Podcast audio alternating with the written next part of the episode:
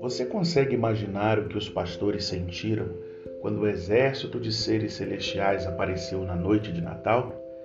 Eles estavam simplesmente cuidando de suas ovelhas em um campo e de repente o céu estava cheio de anjos.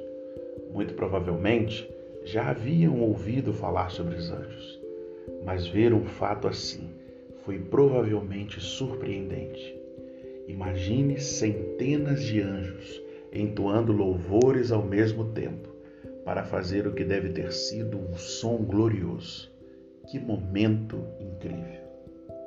Os anjos provavelmente parecem dignos de adoração por si mesmos.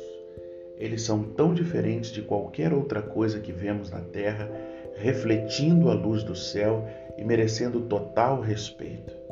Mas eles não são o foco da adoração.